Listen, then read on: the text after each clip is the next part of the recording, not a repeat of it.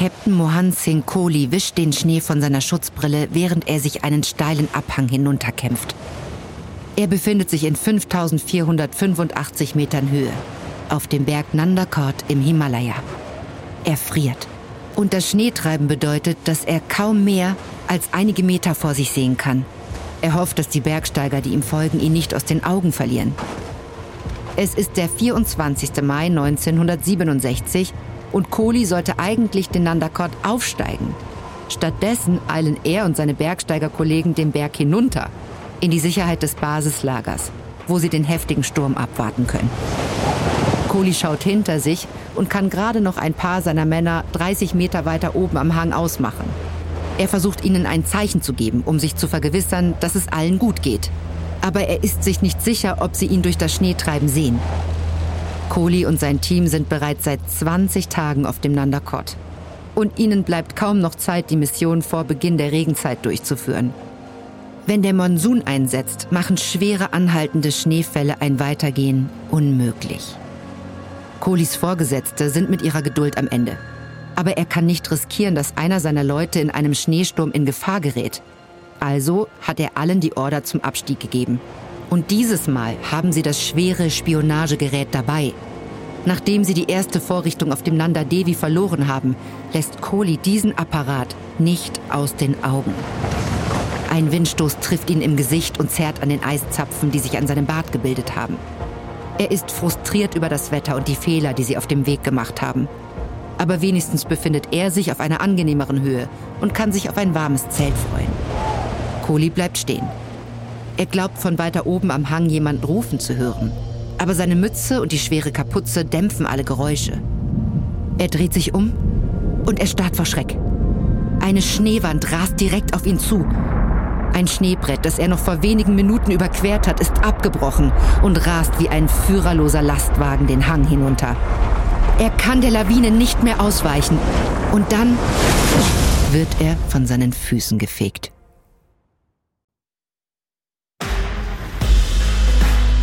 Ich bin Eva bei und das ist Überlebt von Wondery.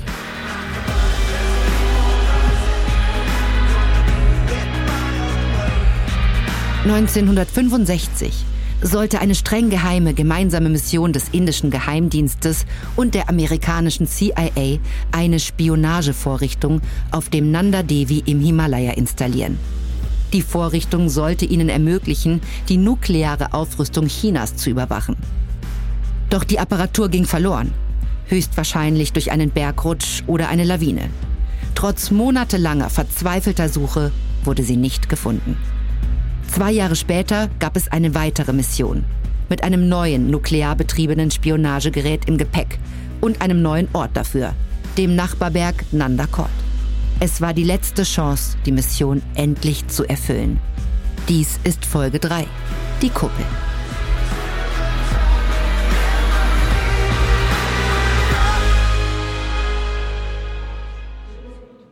Captain Mohan Singh Kohli faltet seine Hände und neigt sein Haupt zum Gebet. Er ist in einem historischen Siegtempel in Neu-Delhi, um Erfolg für seine nächste Mission zu erbitten. Es ist der 25. April 1967 und in nur wenigen Tagen wird er ein Team zum Nandakot führen. Kohli macht sich Sorgen wegen der Mission. Dies ist ihr dritter Versuch und es muss der letzte sein. Deshalb ist er hier um ein Ardasch zu sprechen, ein Gebet der Sieg, das Gott bittet, die gesamte Menschheit zu beschützen und damit auch ihn und sein Team. Möge sich Gottes Schutz und Gnade auf alle Körper der Kalsei strecken, wo immer wir auch sein mögen. Möge die Herrlichkeit des Herrn erfüllt werden und sein Wille vorherrschen. Es ist acht Monate her, dass die Suche nach der ersten Spionagevorrichtung auf dem Nanda Devi abgebrochen worden ist. Es war ein Fehlschlag mit epischen Ausmaßen. Einer, den Kohli nicht so schnell vergessen wird. Es war seine Entscheidung, die Apparatur auf dem Nanda Devi zurückzulassen. Und es lag in seiner Verantwortung, sie zu bergen. Er weiß, dass er sich ein erneutes Versagen nicht leisten kann. Kohli denkt an die Besteigung des Nandakot vor acht Jahren zurück. Es war das erste Mal, dass er eine große Besteigung leitete. Und er erinnert sich, wie nervös er war, Damals war er zu diesem Tempel zum Beten gekommen. Sein Team schaffte es auf den 6860 Meter hohen Gipfel. Und alles, was ihm seitdem widerfahren ist, verdankt er dieser Besteigung. Er weiß, dass Erfolg nicht selbstverständlich ist. Also bittet er erneut um Hilfe. Wir bringen dieses Gebet in deiner Gegenwart vor, o oh geliebter Guru. Vergib uns unsere Fehler und hilf uns, uns reinzuhalten. Kohli bittet darum, dass keine Fehler mehr passieren. Kein schlechtes Wetter ihnen mehr Schwierigkeiten macht, keine Notlagen. Er betet, dass der Aufstieg auf den Nandakord einfach wird. Als das Gebet beendet ist, geht Kohli zur Tür des Tempels. Er hofft, dass seine Anrufung erhört wurde. Der Weg, der vor ihnen liegt, ist voller Gefahren. Sie brauchen jede Hilfe, die sie bekommen können.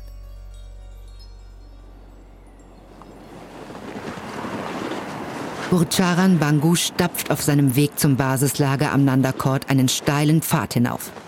Er trägt einen schweren Rucksack und es schneit heftig, was jeden Schritt noch schwieriger macht. Es ist später Morgen am 3. Mai 1967. Mit etwas Glück wird er das Basislager in zwei Tagen erreichen. Er hält an und nimmt seinen Rucksack ab, um sich einen Moment auszuruhen. Die Träger treiben ihre Ponys an ihm vorbei, eines nach dem anderen. Der schmale Weg ist in die Seite eines steilen Abhangs gehauen und die Ponys schrammen beim Vorbeiziehen gegen ihn. Jedes von ihnen trägt Hunderte von Kilos an Ausrüstung, die sie für den Aufstieg benötigen. Bangu wirft einen Blick hinunter in die felsige Schlucht unter ihnen. Ein falscher Schritt, ein Tritt auf einen losen Stein und er könnte in den Tod stürzen. Ein weiterer Träger schiebt sich an ihm vorbei, gefolgt von sechs braunen Ponys, die aneinandergereiht sind. Bangu beobachtet, wie ihre Hufe flink durch den Schnee stapfen. Der Schneefall war in diesem Jahr heftiger als sonst, was den schmalen Pfad noch tückischer macht. Doch die Ponys scheinen sich unter ihren schweren Lasten mühelos zu bewegen. Wenn sie das Basislager erreicht haben, wird das Bergsteigerteam den langen Aufstieg beginnen. Bangu hofft, dass ihre Mission dieses Mal ein Erfolg wird, ohne unwillkommene Überraschungen. Er bückt sich, um seinen Rucksack aufzuheben. Dann hört er ein lautes Rumpeln. Als er aufblickt, sieht er eine große Schneewolke, die den Weg vor ihm verdeckt. Als sie sich lichtet, sind die sechs Ponys, die ihn gerade passiert haben, nicht mehr zu sehen. Und wo einst ein Felsvorsprung war, ist jetzt nichts mehr. Er späht über den Rand. Was er sieht, ist entsetzlich. Die sechs Ponys sind mindestens 30 Meter herabgestürzt. Blutig und geschunden liegen sie dort tief auf dem Grund der Schlucht. Die beiden Tiere, die noch am Leben sind, geben schreckliche Geräusche von sich. Von den Männern hat die Lawine niemanden erwischt. Mehrere Träger seilen sich ab, um die Vorräte, die noch zu retten sind, zu bergen. Von seinem Aussichtspunkt aus kann Bangu nicht genau sagen, was die Ponys transportiert haben oder wie viel davon die Träger bergen können. Er hofft nur, dass es nichts Unersetzliches ist. Das gequälte Wehklagen der armen Tiere hallt von den Wänden der Schlucht wieder. Bangu muss sich abwenden und sich die Ohren zuhalten. So hat er sich den Beginn des Aufstiegs nicht vorgestellt. Sonam Wangyal kämpft sich durch den tiefen Schnee vom Basislager zum Lager 1. Zusammen mit zwei weiteren indischen Bergsteigern versuchen sie, einen Weg zu bahnen und die ersten Vorräte auf eine Höhe von 5365 Metern zu bringen. Dafür brauchen sie mindestens einen halben Tag. Das Wetter ist gut und relativ warm, aber der Schnee reicht immer noch bis über seine Stiefel. Mitte Mai sollte er eigentlich nicht so hoch liegen, aber der Schneefall der letzten Tage ist noch nicht geschmolzen. Vangial beobachtet die dramatischen Muster, die das Licht auf dem Gipfel über ihm erzeugt. Er ist froh, wieder im Himalaya zu sein. Das Bergsteigen liegt ihm im Blut und er fühlt sich rastlos, wenn er zu lange nicht in den Bergen ist. Um das Spionagegerät vom Nanda Devi zu bergen, brauchten sie nicht so viele Leute. Also war er an der Mission im letzten Jahr nicht beteiligt. Da es aber weitaus komplizierter ist, eine Spionagevorrichtung auf einen Berg zu bringen, als sie von dort herunterzubringen, hat Captain Kohli ihn jetzt wieder in sein Team geholt. Vangial blickt zurück zu den beiden anderen Bergsteigern. Sie sind alle aneinandergeseilt als Sicherheitsmaßnahme und laufen einer hinter dem anderen, leicht vornübergebeugt durch das Gewicht ihrer Rucksäcke. Nach ein paar Minuten halten sie an, um sich auszuruhen und die majestätische Aussicht auf die Gipfel rund um Nandakot zu genießen. Vangial wendet sich an einen der Bergsteiger. Nicht der schlechteste Job, oder? Ja, definitiv besser als am Schreibtisch zu sitzen. Vangial prüft seinen Höhenmesser. Noch 150 Meter. Dann bauen sie mit ihrer Ausrüstung das Lager 1 auf. Nach einem kurzen Moment nehmen sie ihre Rucksäcke wieder hoch und marschieren weiter. Während sie weiter ansteigen, nimmt der Wind zu und lässt die Gebetsfahnen an Wangials Rucksack flattern. Er beugt den Kopf, um seinen gefrorenen Wangen eine Pause vom Wind zu gönnen. Der strahlend weiße Schnee auf dem Weg vor ihnen lässt ihn blinzeln. Dann hört er ein tiefes, lautes Grollen. Alle blicken auf. Wangial sieht eine tonnenschwere Schneewand, die direkt auf sie zukommt. Er weiß, dass sie der Lawine nicht entkommen können. Also tut Wangial das Einzige, was ihm einfällt. Er dreht sich zur Seite und zieht so fest er kann am Seil. Damit zieht er seine Partner von den Füßen. Die drei stürzen gemeinsam zu Boden. Sie beobachten, wie die Lawine an ihnen vorbeirumpelt und sie nur um Haaresbreite verfehlt. Wangial steht auf und hilft seinen Teamkameraden vom Boden auf. Seid ihr okay? Die beiden anderen Männer zeigen die Daumen nach oben. Wangial kann nicht glauben, wie viel Glück sie dieses Mal hatten. Ihm ist bewusst, dass dies vielleicht nicht die letzte Lawine ist, die über sie hereinbricht.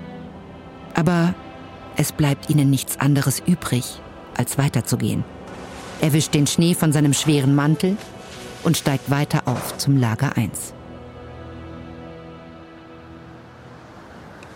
Captain Kohli hebt im Basislager sein Fernglas an die Augen und blickt hoch zum Nandakot. Es ist früher Morgen am 19. Mai und die Sonne geht auf. Im hellen Sonnenlicht sieht der Berg aus, als wäre er mit einem frischen weißen Bettlaken bedeckt. Kohlis Blick gleitet mit dem Fernglas den Gipfel herab und er sieht kleine dunkle Gestalten, die sich in etwa 5800 Meter Höhe bewegen. Das ist das Lager 2, in dem einige seiner Bergsteiger die Nacht verbracht haben. 900 Meter über dem Lager befindet sich die Kuppel. Eine große, vereiste Ausbuchtung etwa 150 Meter unterhalb des Gipfels. Das ist ihr Ziel. Dort werden sie die Spionagevorrichtung aufstellen und sie auf China ausrichten. Kohli übergibt das Fernglas an Sam Curry, einen Beamten der CIA, der neben ihm steht. Sehen Sie diesen riesigen Pickel westlich des Gipfels? Das ist die Kuppel. Wann schätzen Sie, kommen Sie dort an? In ein paar Tagen, aber es ist unvorhersehbar. Sie liegt hoch und ist relativ flach. Meine Männer könnten dort ankommen und drei Meter Schnee vorfinden. Kohli nimmt das Fernglas von Curry zurück. Auch wenn die Gefahr besteht, dass der Schnee an der Kuppel zu hoch ist, stehen die Chancen insgesamt gut. Das Wetter spielt mit und die Bergsteiger im Lager 2 sind gut akklimatisiert. Ein guter Zeitpunkt, eine Nachricht an seine Vorgesetzten beim Geheimdienst in Neu-Delhi zu schicken.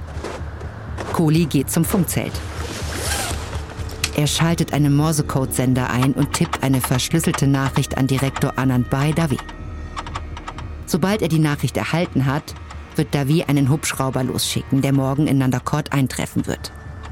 An Bord werden zwei Experten der US Atomic Energy Commission sein und ein brandneues, plutoniumbetriebenes Spionagegerät.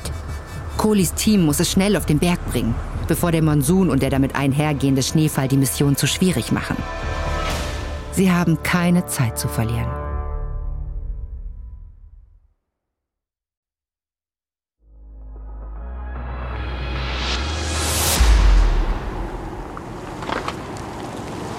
Gurcharam Bangu zieht mit einiger Anstrengung seinen Kletterpartner über einen zerklüfteten Felsen. Bangus Arme und Beine schmerzen vom beschwerlichen Weg den Berg hinauf. Aber sie haben ihr Ziel fast erreicht. Sie nähern sich der Kuppel, die sich auf 7600 Metern Höhe befindet. Bangus Partner ist Rashid Rawat, der die zweite Besteigung des Nanda Devi geleitet hat.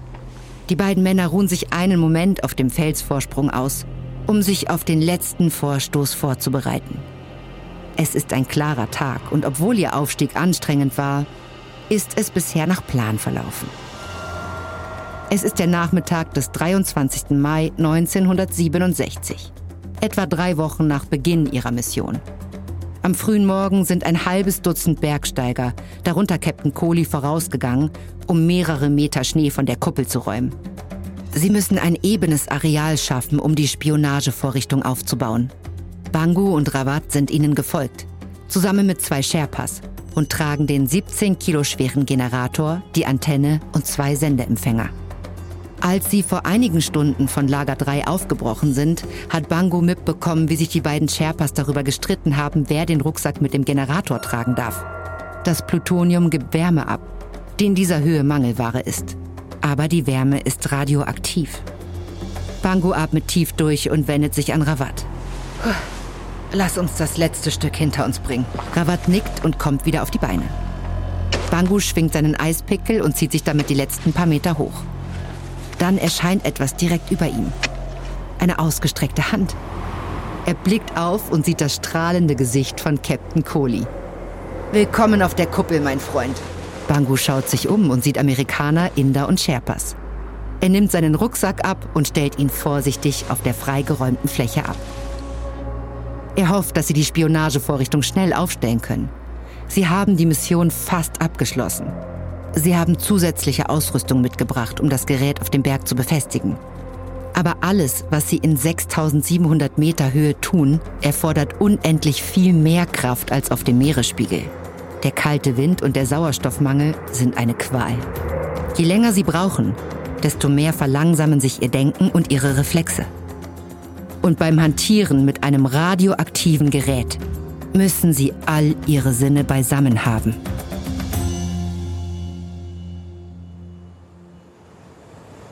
Captain Kohli setzt sich neben Harish Rawat auf die Schneedecke, um kurz zu verschnaufen. Kohli hat die letzten beiden Besteigungen über Funk geführt. Aber dieses Mal wollte er selbst auf dem Berg sein. Er kennt den Nandakort gut. Außerdem will er absolut sicher gehen, dass keine Fehler mehr gemacht werden. Er hat das Gefühl, dass sein Gesicht davor ist, abzufrieren. Aber er ist froh, hier bei seinen Männern zu sein. Er wendet sich an Rawat. Machen wir eine Bestandsaufnahme, welche Ausrüstung wir brauchen, um die Vorrichtung am Berg zu befestigen. Rawat nickt und geht los, um die Ausrüstung zu holen. Kohli blickt nach Norden und sieht in der Ferne den hochaufragenden Gipfel des Nanda Devi. Er fragt sich, wo die erste Apparatur ist. Die, die sie verloren haben. Ist sie noch intakt? Oder verseuchen die Plutoniumbrennstäbe just in diesem Moment die Wasserversorgung eines Dorfes? Rawat kehrt zurück. Seine Lippen sind fest aufeinander gepresst. Kohli hat diesen Gesichtsausdruck bei Rawat schon einmal gesehen und er kann nur eins bedeuten. Schlechte Nachrichten. Sir, wir haben ein Problem. Was ist los? Die Ausrüstung, die wir brauchen, um das Gerät zu sichern. Wir können sie nicht finden. Nirgends. Kohli kann es nicht fassen. Sie sind oben auf der Kuppel. Die Vorrichtung liegt vor ihnen, bereit zusammengebaut und verankert zu werden. Alles, was es braucht, sind ein paar Karabinerhaken, Heringe und ein Seil. Sachen, die sie extra für diesen Zweck eingepackt und beiseite gelegt haben. Was meinen Sie damit, dass Sie die Sachen nicht finden können? Sie sind nicht hier. Wir haben jede Tasche durchsucht. Niemand kann sich daran erinnern, sie gesehen zu haben seit... Seit wann? Seit die Ponys abgestürzt sind. Die Ponys. Als sie vor drei Wochen in die Schlucht gestürzt sind, haben sie Vorräte und Ausrüstung mit sich gerissen. Niemand hat eine Inventur gemacht, um zu sehen, was genau verloren gegangen ist. Es schien zu dem Zeitpunkt nicht allzu viel zu sein. Jetzt weiß Kohli, dass sie sich geirrt haben. Kohli geht etwas zur Seite, um seine Fassung wieder zu gewinnen. Er weiß, dass es nicht Travats Schuld ist. Er weiß nicht genau, wessen Schuld es ist. Aber jetzt hat er eine nuklear betriebene Apparatur und sein gesamtes Bergsteigerteam auf dem Gipfel des Nandakot. Und sie können sie nicht installieren. Genau in diesem Moment verdunkelt sich der Himmel und es beginnt zu schneien. Er schaut zum Nanda Devi hinüber und schüttelt den Kopf. Sie müssen vom Berg runter, bevor das Wetter sie gefangen hält. Und nach dem, was beim letzten Mal passiert ist, können sie es nicht riskieren, das Gerät zurückzulassen. Sie müssen es mit hinunternehmen. Dieser ganze Aufstieg war umsonst. Captain Kohli stapft einen steilen Hang des Nandakort hinunter und versucht bei stürmischem Wind das Gleichgewicht zu halten. Seit er und sein Team gestern die Kuppel verlassen haben, hat sich das Wetter immer weiter verschlechtert. Sie müssen jetzt so schnell wie möglich zurück zum Basislager, bevor Unterkühlung einsetzt und sie Erfrierungen befürchten müssen. Kohli versucht sich seine Enttäuschung nicht anmerken zu lassen. Wieder einmal waren sie so dicht davor, die Spionagevorrichtung zu installieren. Wieder einmal waren sie gezwungen, umzukehren.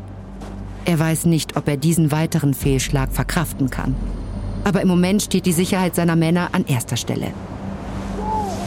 Er dreht sich um und erblickt eine dicke Schneewand, die direkt auf ihn zukommt und noch mehr Schnee mit sich reißt. Die Lawine bewegt sich zu schnell, als dass Kohli ihr ausweichen könnte. Es gibt nichts, was er tun kann. Die Lawine erfasst ihn und reißt ihn mit. Er kann nicht mehr atmen. Durch seine Schneebrille sieht er nur noch weiß. Er versucht sich zusammenzurollen, um den Aufprall zu minimieren, aber es ist vergebens. Er ist der Lawine ausgeliefert und rast mit ihr den Hang hinunter. Er schließt die Augen und versucht nicht in Panik zu geraten. Und dann ist es still. Die Lawine ist zum Stillstand gekommen. Kohli lebt und ist unverletzt, wie durch ein Wunder. Doch als er die Augen öffnet, ist da nichts als weiß. Er ist lebendig begraben.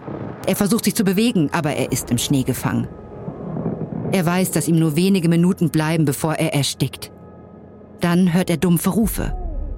Bevor er weiß, wie ihm geschieht, wird Kohli an den Armen aus dem Schnee gezogen. Auf dem Rücken liegend hört er Gurcharam Bangu. Bist du okay, Boss? Er bewegt seine Glieder und sucht nach Verletzungen. Sein Kopf dröhnt. Seine Schulter schmerzt. Aber ansonsten fühlt er sich ziemlich gut. Ich glaube schon. Was ist passiert? Direkt über dir ist eine Schneewehe abgebrochen. Wir waren hinter dir. Die Lawine hat dich erfasst und dich 60 Meter den Hang runtergeschleudert. Und du hattest Glück, dass es nicht 65 Meter waren. Bangu deutet über Kohlis Schulter. Kohli folgt seinem Blick.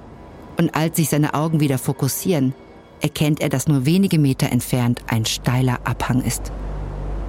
Vorsichtig steht Kohli auf. Seine Beine funktionieren noch. Gerade noch hatte er gedacht, ihre Mission sei verflucht. Aber jetzt überkommt ihn Optimismus. Trotz allem, was schiefgelaufen ist, obwohl er fast in einer Lawine umgekommen wäre, glaubt er, dass seine Gebete im Tempel erhört worden sind. Vielleicht können sie es ja doch schaffen. Er signalisiert den Männern durch den scheinbar nicht enden wollenden Schneefall, dass sie zurück zum Basislager gehen.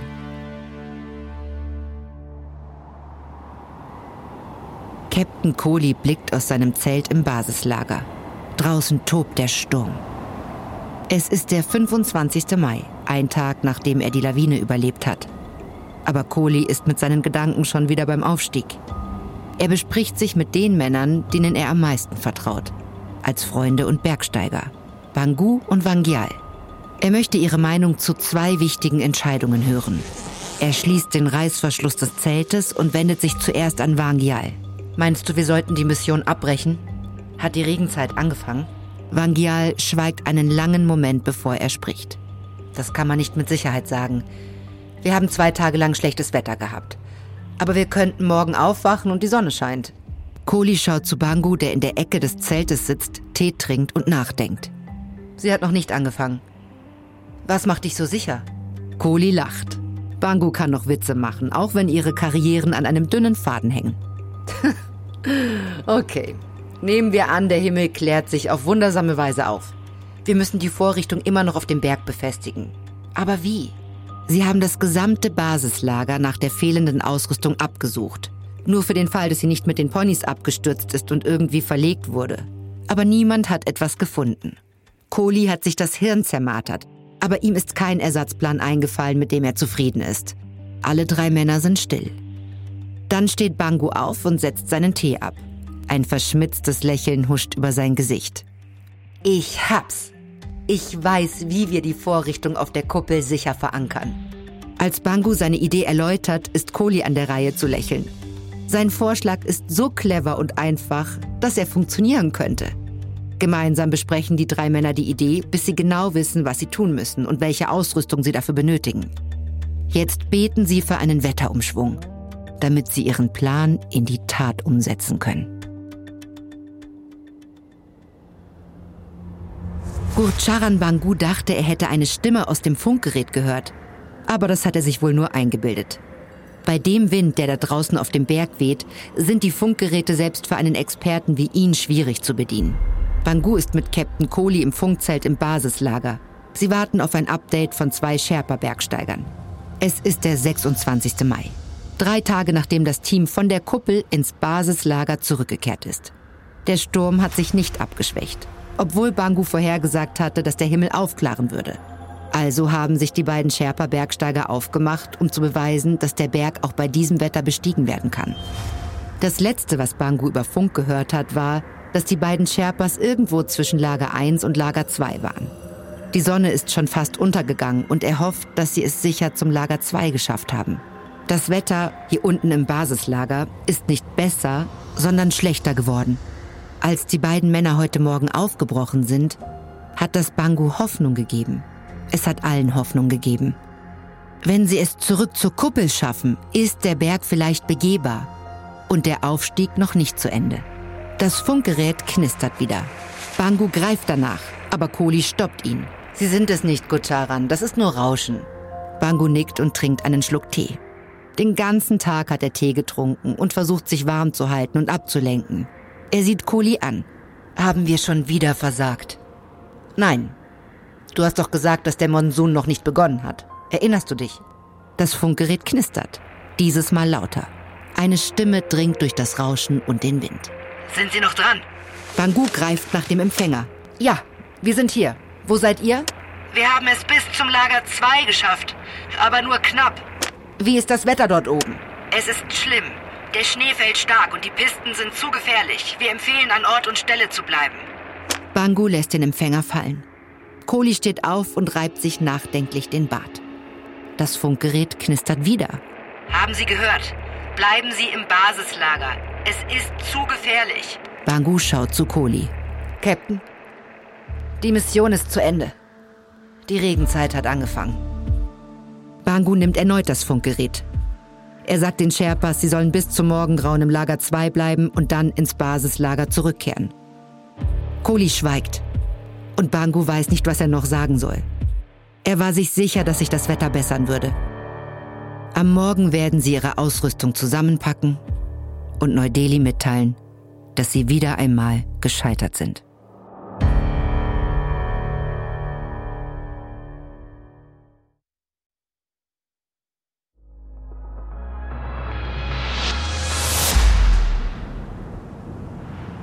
Kohli kniet nieder und spricht ein leises Gebet. Kurz vor der Morgendämmerung ist er allein in seinem Zelt im Basislager. Er zögert den Beginn eines langen Tages heraus, der daraus bestehen wird, Vorräte zusammenzupacken und schlechte Nachrichten zu überbringen. Es ist der 28. Mai. Gestern sind die beiden Sherpas vom Lager 2 herabgestiegen. Wegen des Schneesturms haben sie dafür den ganzen Tag gebraucht. Ein weiteres Team hatte sich auf den Weg gemacht, um den Sherpas zu helfen, aber sie waren gezwungen, umzukehren. Für Kohli ist die Mission damit beendet. Der Sturm wütet nun schon seit fünf Tagen und es gibt keine Anzeichen dafür, dass er nachlässt. Die Regenzeit hat dieses Jahr wohl vorzeitig eingesetzt. Kohli ist nicht erpicht darauf, das den anderen Bergsteigern oder seinen Vorgesetzten in Neu-Delhi zu erzählen. Aber ihm bleibt keine andere Wahl. Nachdem er sein Gebet beendet hat, steht er auf und öffnet den Reißverschluss seines Zeltes. Als er nach draußen tritt, kann er nicht glauben, was er sieht. Strahlend blauer Himmel, jede einzelne Wolke, die gestern den Himmel bedeckt hat, ist verschwunden. Er vergeudet keine Sekunde. Er weckt alle Bergsteiger auf. Alle aufstehen! Raus aus euren Zelten! Sofort! Die Bergsteiger und Sherpas stürmen aus ihren Zelten. Kohli befiehlt ihnen, sich anzuziehen und sofort ihre Rucksäcke zu packen. Sie dürfen keinen Moment verlieren. Ein neuer Sturm könnte schon im Anmarsch sein. Sie müssen die Vorrichtung so schnell wie möglich auf den Berg bringen. Alle sind bereits akklimatisiert von den vorangegangenen Besteigungen. Mit etwas Glück könnten sie heute Nachmittag im Lager 3 sein und morgen gegen Abend wieder auf der Kuppel, wenn das Wetter hält. Während sie ihre Vorbereitungen treffen, sucht Kohli Bangu und nimmt ihn zur Seite. Ich werde im Basislager bleiben und den Aufstieg per Funk leiten. Bist du sicher, Chef? Ich bin mir sicher. In meinem Alter bin ich nicht mehr der schnellste Bergsteiger und ich möchte euch nicht aufhalten. Die Bergsteiger sind innerhalb weniger Minuten angezogen. Kohli schickt sie mit einem Winken auf ihren Weg und klopft Bangu auf die Schulter. Die Amerikaner, Inder und Sherpas machen sich gemeinsam auf den Weg auf den Nanda Court. Kohli hofft, dass sie nach ihrer Rückkehr endlich feiern können.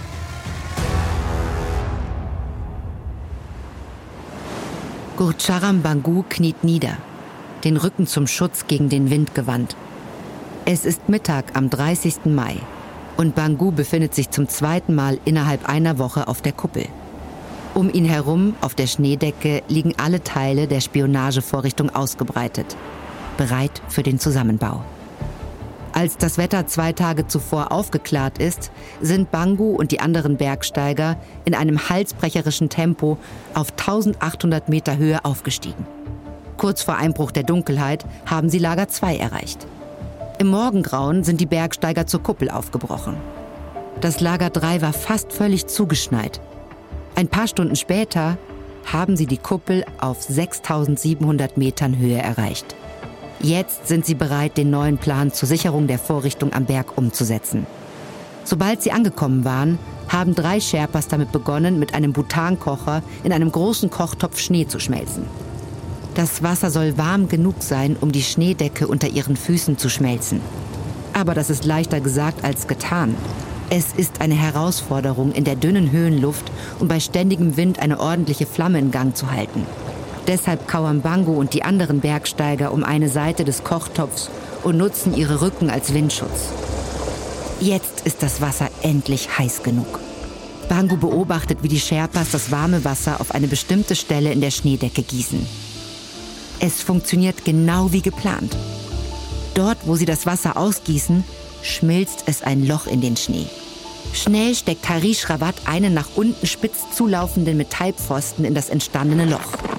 Dann gießen die Sherpas etwas lauwarmes Wasser hinein, das sofort um den Pfosten herum gefriert. Bango rüttelt an dem Pfosten, um seine Stabilität zu testen. Es fühlt sich an, als wäre er in Beton gegossen. Sie wiederholen den Vorgang, schmelzen drei weitere Löcher und setzen in jedes einen Pfosten ein. Dann bauen sie die Vorrichtung zusammen und sichern sie an den Pfosten. Das letzte Teil der Apparatur, das sie befestigen, ist der mit Plutonium betriebene Generator.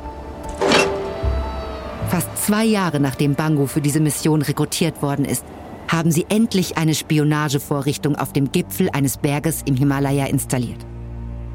Jetzt müssen sie sie nur noch einschalten.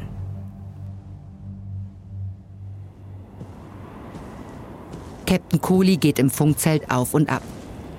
Sam Curry vom CIA ist bei ihm Sie warten darauf, von den Bergsteigern zu hören, die seit heute Morgen auf der Kuppel sind und regelmäßig Berichte über ihre Fortschritte senden.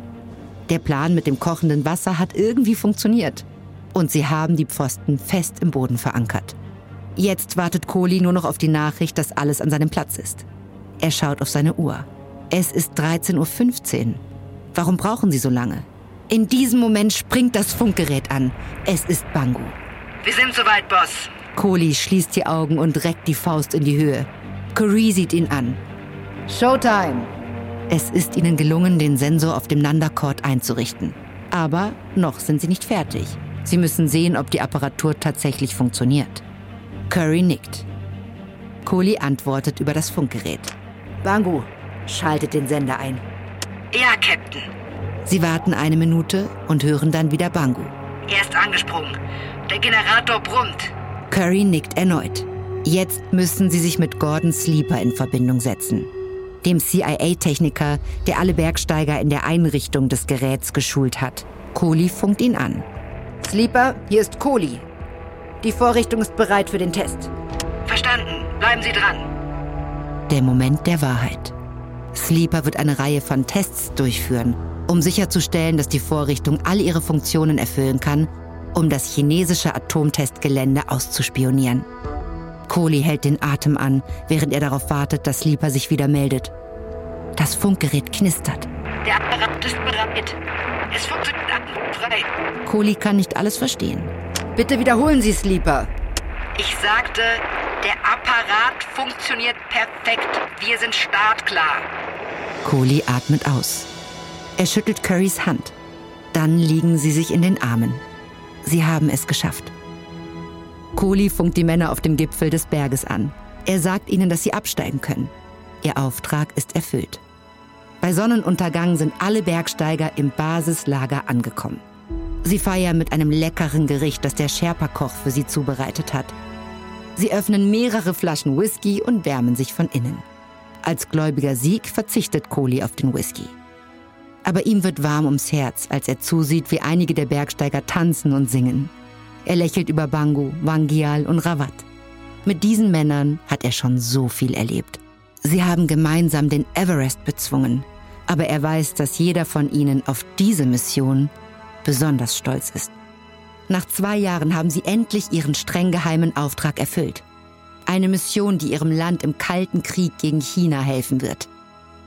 Für einen Moment denkt er an den Nanda Devi zurück und fragt sich ein letztes Mal, was der Berg, der die Glückseligkeit spendende Göttin genannt wird, mit dem verloren gegangenen Plutonium gemacht hat. Aber darüber kann er sich an einem anderen Tag Sorgen machen.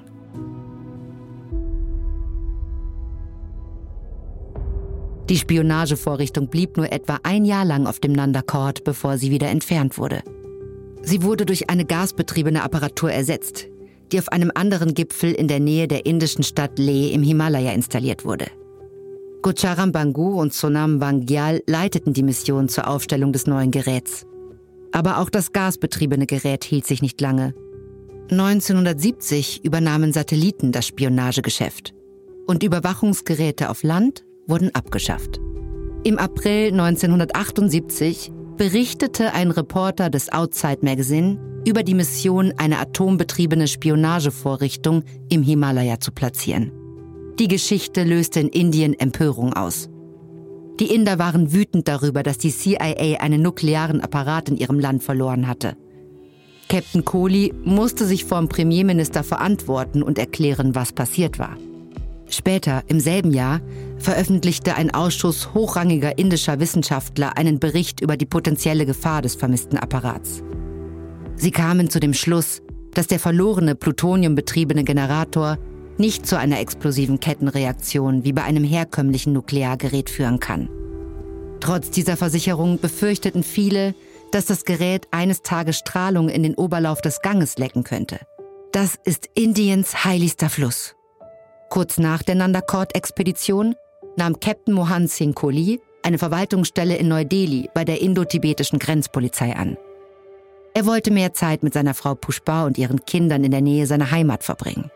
Aber er blieb dem Bergsteigen und dem Schutz der natürlichen Schönheit des Himalaya-Gebirges verbunden.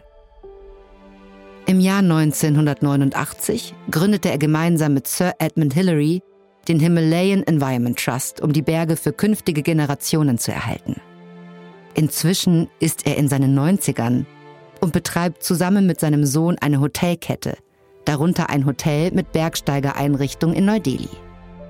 Harish Rawat wurde später der erste Kommandeur des indischen Ausbildungszentrums für Höheneinsätze, das 1970 gegründet wurde, um alle künftigen paramilitärischen Projekte im Himalaya zu überwachen. Einer der ersten Bergsteiger, die Rawat für künftige Einsätze rekrutierte, war Gucharan Bangu. Rawat verstarb im Jahr 2008 im Alter von 74 Jahren. Bangu starb im Jahr 2022 im Alter von 88 Jahren. Sonam Wangyal leitete von 1967 bis 1990 die Ausbildung von Bergsteigern für den indischen Geheimdienst. Er ging 1993 in den Ruhestand und lebt heute wieder in seiner Heimatstadt Leh. Der Nanda Devi wurde 1982 Teil eines Nationalparks und 1988 von der UNESCO zum Weltkulturerbe erklärt. Infolgedessen haben nur noch wenige Expeditionen auf dem Berg stattgefunden. Doch 1993 schickte das Ingenieurkorps der indischen Armee ein Team zum Nanda Devi, um den Müll vergangener Erkundungen des Berges zu beseitigen. Die Expedition brachte fast eine Tonne Schrott zurück. Bei einem Empfang, an dem auch Captain Kohli teilnahm, stellten sie ihre Funde vor. Unter den Bergen von leeren Butangaskanistern und Lebensmittelverpackungen stach ein Teil für Kohli hervor. Eine olivfarbene Kiste, die einst sieben Plutoniumbrennstäbe enthalten hatte, bevor sie 1965 in den Generator eingebaut wurden. Aber der eigentliche Generator und das Plutonium, mit dem er betrieben wurde, sind immer noch nicht gefunden worden.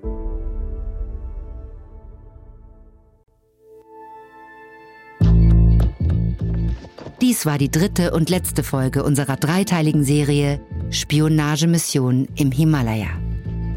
Hier noch ein kurzer Hinweis zu den Szenen in diesem Podcast. In den meisten Fällen wissen wir zwar nicht genau, was gesagt wurde, aber unsere Geschichte basiert auf echten Tatsachen und gründlichen Recherchen. Überlebt ist eine Produktion von Munk Studios für Wondery. Ich bin Eva Bay. Sean Revive hat diese Geschichte geschrieben. Bearbeitet wurde sie von Steve Vanessi. Katja Reister hat die Folge übersetzt und adaptiert. Produzentin von Munk Studios, Ilona Toller. Das Sounddesign haben Rob Selliger und Volker Pannes gemacht. Für Wondery Producer Simone Terbrack, Executive Producer Tim Kehl, Jessica Rapburn und Marshall Louis.